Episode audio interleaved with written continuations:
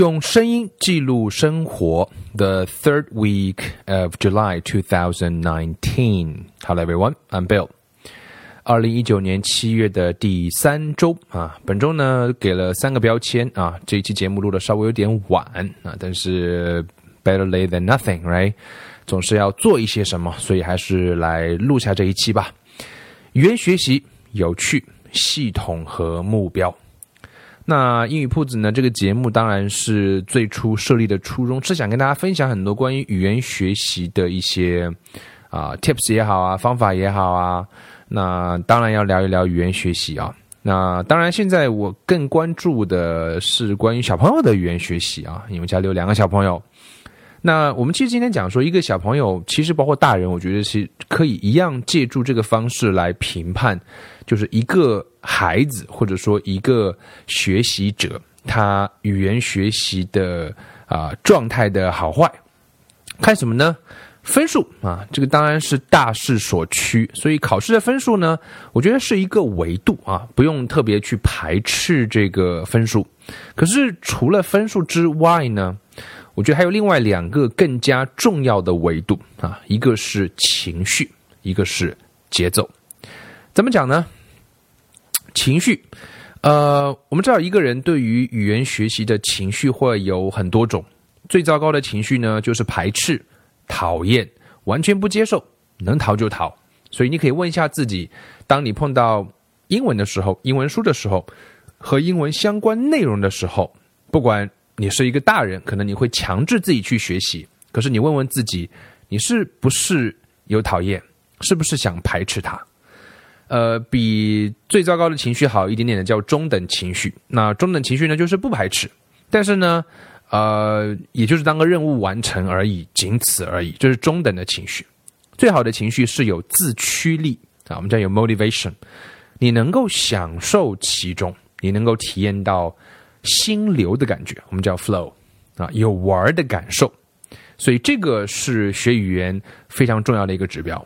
第二个呢，啊，叫节奏，啊，情绪当然是节奏的前提，因为我们喜欢一件事情，才会去多做，多做就会越做越好，每天能够进步一点点，一年一年之后的进步就会很大，三年之后的进步会巨大，五年之后的进步会令你难以想象。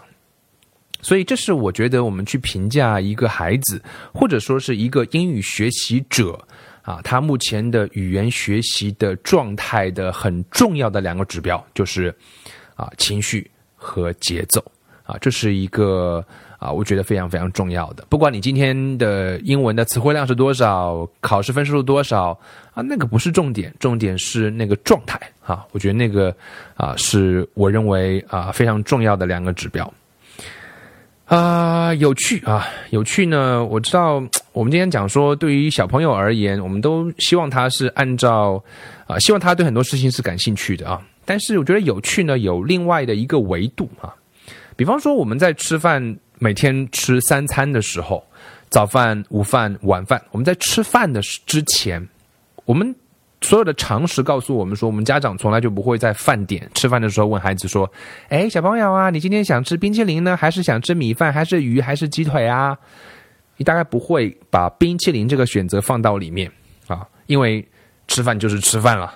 饭菜如果你很对你的胃口，那就多吃一点；如果不是那么对你的胃口，那么你就适当的少吃一点。但吃饭就是吃饭，没有什么好商量的。这是一件很正常的事情。当然了，我们知道说，如果这个家庭里面的父母的手艺比较好，那么孩子就很幸运，因为他每一顿饭都可以享受到啊美食好吃，因为父母的烹饪的手艺非常好。同样呢，我们其实也不应该去问孩子说：“哎，你想打游戏啊，还是看书啊？”阅读就跟吃饭是一样的，应该是常态，保持好节奏，就像一日三餐一样。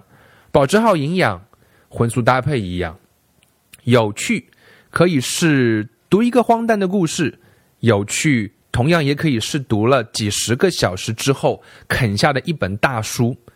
这本大书的读下来，它既有不经意的间的欢愉，又会有读完之后的回味。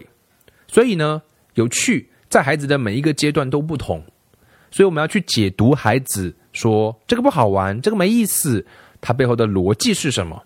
有趣有另外的一个维度，它是需要培养的，它是专注，它需要时间慢慢的来培养。所以呢，我们今天大人也好，我们今天小孩也好，我们要去揣摩自己跟孩子的心理。一方面的有趣是所有人都会觉得好玩的东西，那像游戏啊，啊像甜点啊、冰淇淋啊，是那个是好玩了。可是还有另外一些维度，你可能读下一本厚厚的书，那需要一些专注。那需要长年累月的培养，培养，他需要有阅读的习惯，他需要有语言的能力，他需要有榜样的力量。当你真正读完这样一本书之后，你真的会觉得不好玩吗？我想大概不会啊。呃，这周还想分享一个概念，就是我非常在二零一八年读到了一本书啊，一位作者的名字叫 Scott Adams，啊，他给了我一个观点啊，我觉得非常有趣。也想在这边跟大家分享，就是目标和系统。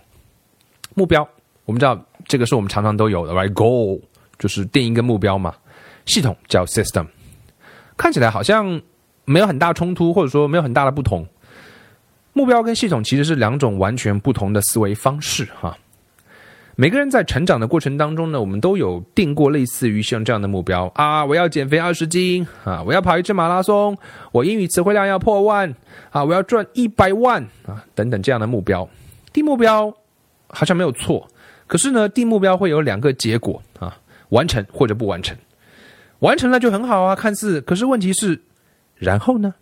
你完成了减肥二十斤，然后呢？那很多人说，我好不容易减了二十斤，那我该大吃一顿，胡吃海喝一段时间。结果好不容易花了三个月减了二十斤，结果没过多久，减去的那一点脂肪又牢牢的长了回来。所以这是不好的结果，这是好的结果。我们说完成了，那不好的结果呢？那是没有完成。那如果没有完成，你会怎么样？你会自我否定，你会说我这个人就是该是一个胖子，我这个人就是没有毅力，好像这个结果就更加的不好。所以说，定一个目标，不管是啊完成还是不完成，好像都不是那么完美。系统是什么？系统才能够成事儿。那什么叫系统呢？